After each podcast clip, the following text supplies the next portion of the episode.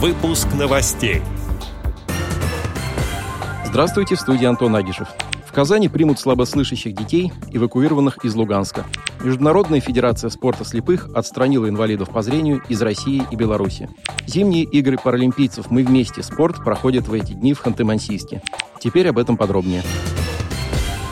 Зимние игры паралимпийцев «Мы вместе. Спорт» проходят в эти дни в Ханты-Мансийске. Помимо спортсменов из России, Беларуси, Армении и Таджикистана, в играх также участвуют казахстанские спортсмены, которые выступят в соревнованиях по следж-хоккею. Белорусские паралимпийцы примут участие в соревнованиях по лыжным гонкам и биатлону, таджикские спортсмены выступят в лыжных гонках, а участники из Армении – в сноуборде и следж-хоккее. Для организации состязаний в Ханты-Мансийске есть все необходимые условия. Биатлонный комплекс и лыжные трассы, горнолыжный комплекс, керлинг-центр и ледовый Ледовая арена. Размер вознаграждения победителям и призерам соревнований будет таким же, каким он планировался по итогам игр в Пекине. Это 4 миллиона рублей за золотую медаль, 2,5 миллиона за серебряную и 1 миллион 700 тысяч за бронзовую. Также будут сохранены выплаты тренерам и специалистам.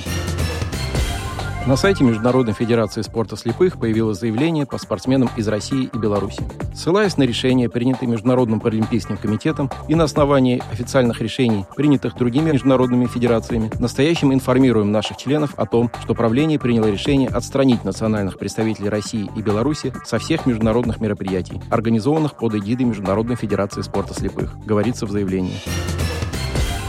В Казани примут слабослышащих детей-сирот, эвакуированных из Луганска. Малика Гельмудинова, которая является депутатом городской думы и вице-президентом фонда «Ярдам», заявила о готовности усыновить их. Сейчас дети еще в Ростове-на-Дону. Происходит оформление документов. Из-за санкций возникнут трудности и в социальной работе, но прекращать ее нельзя, добавила она. Также в Казани планируется открыть новый спорткомплекс для людей с ограниченными возможностями здоровья. Он будет включать в себя площадки для занятий различными видами спорта, тренажерный зал со специализированными тренажерами для реабилитации, зал для занятий фитнесом и кардиозону.